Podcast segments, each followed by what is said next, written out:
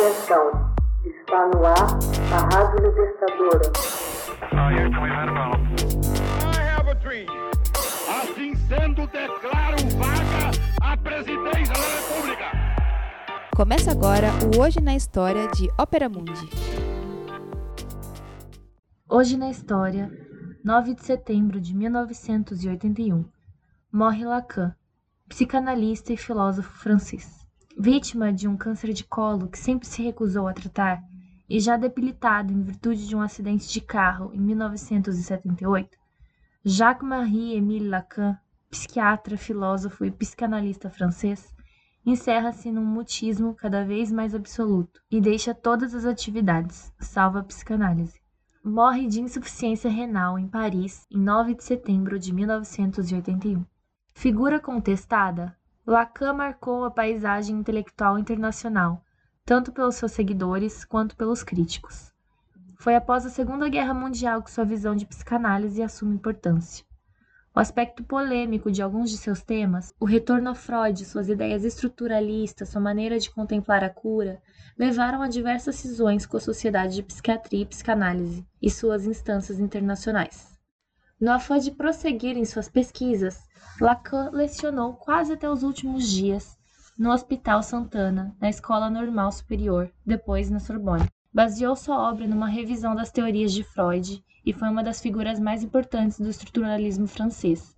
Como teórico e médico, suscitou adesões e rechaços radicais. Sua relação com a corrente freudiana constatava com fortes tensões com a Associação Psicanalítica Internacional e com o progressivo distanciamento de seus colegas franceses ao longo de uma série de cisões. Em 1964, fundou a Escola Francesa de Psicanálise, mais tarde Escola Freudiana de Paris. Nos anos 1960 e 1970, o lacanismo alcançou uma ampla aceitação, inclusive fora da França, sobretudo na América do Sul e na Itália, promovendo uma vasta atividade interdisciplinar de desigual nível, que aumentou sua notoriedade. Em janeiro de 1980, depois da publicação de Le Feuillet de Poel, de 1979, em que o filósofo e crítico F. George descreve sua experiência lacaniana e com estilo brilhante, sem meias tintas, trata Lacan de charlatão.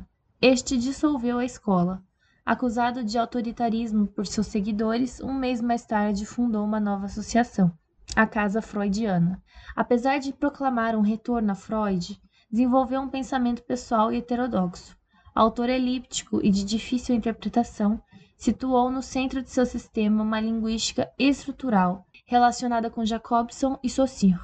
No entanto, para Lacan, não é o subconsciente que determina a linguagem, e sim o contrário. É fundamental o significado do símbolo fálico, que estrutura a própria função simbólica.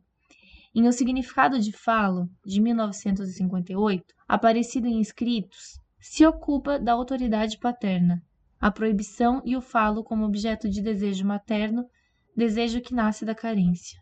Lacan parece sustentar que não se pode dar uma resposta à carência do outro. A aceitação desse fato constituiria a maturidade do indivíduo.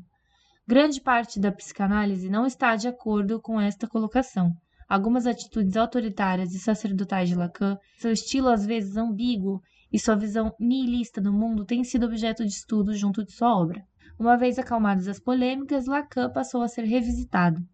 Fornari mostra como ele não aceita o inconsciente freudiano e sim que investiga o pré-consciente, enquanto J. A. Miller selecionava de sua produção o que é euristia e clinicamente válido. Não obstante, o caso Lacan pode se considerar também como um sintoma do descontentamento da instituição psicanalítica, dos nós não resolvidos de sua estrutura corporativa de sua tendência a negar e difundir as incongruências. Lacan intuiu esses fenômenos, se bem que confundidos com a sua própria conflitividade, e os interpretou dramaticamente, sem poder, por outro lado, dar uma resposta que estivesse além de um processo elaborado e atrativo.